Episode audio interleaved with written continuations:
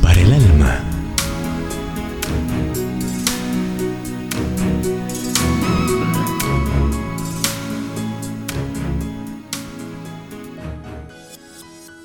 Las bendiciones de las aflicciones.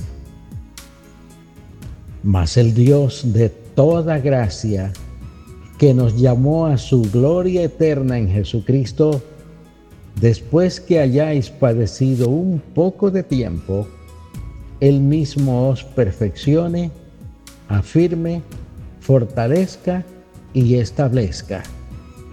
Santiago 5, versículo 10, Reina Valera 1960. Es el tiempo más severo el que en muchas ocasiones produce las flores más bellas. Los diamantes se forman bajo presiones enormes. Tomás Edison, uno de los inventores más grandes de la historia, confesó que su sordera fue la más grande ventaja para su concentración. La ceguera de John Milton le inspiró su paraíso perdido. El encarcelamiento que sufrió Juan Bunyan en la cárcel de Bedford le dio tiempo para escribir uno de los libros más leídos a través de la historia, El progreso del peregrino. El año completo de encarcelamiento de Marco Polo le permitió tiempo suficiente para poner sobre el papel sus exploraciones en Asia.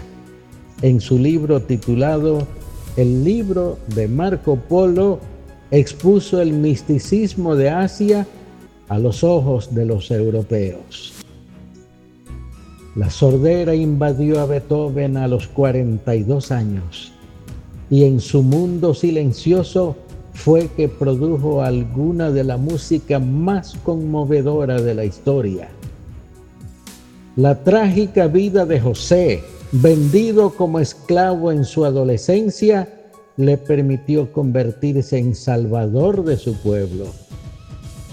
Felipe Brooks, uno de los primeros y más excelentes predicadores de Norteamérica, quiso ser maestro pero nunca pudo conseguir calificaciones suficientemente altas y así se inclinó por la predicación. Booker Washington, nacido esclavo, se convirtió en el más grande educador de su raza. Frecuentemente él dijo las ventajas de las desventajas. Ciega y sorda, Helen Keller inspiró al mundo con su determinación. Walter Scott, mejor conocido por Ivanhoe, quiso ser poeta, pero fue eclipsado por George Gordon Byron. En vez de darse por vencido, se inclinó por la novela donde encontró la fama. William Cowper, melancólico y con inclinaciones suicidas, venció sus problemas emocionales escribiendo muchos signos. Entre ellos hay una fuente sin igual. Es posible que trates de esquivar una gran prueba o tormenta. No hagas eso lánzate hacia ella. Dios está esperándote en el centro de todas tus pruebas para revelarte el secreto con el que has de salir victorioso y con una fe tan firme que ningún demonio del infierno podrá después quebrantar. Oremos. Padre amoroso, queremos aprender, anhelamos imitar a estas vidas que se elevan sobre las contrariedades, que triunfan a pesar de grandes desventajas y enormes limitaciones. Ayúdanos con tu santa gracia. En el nombre de tu Hijo Jesús lo rogamos. Amén.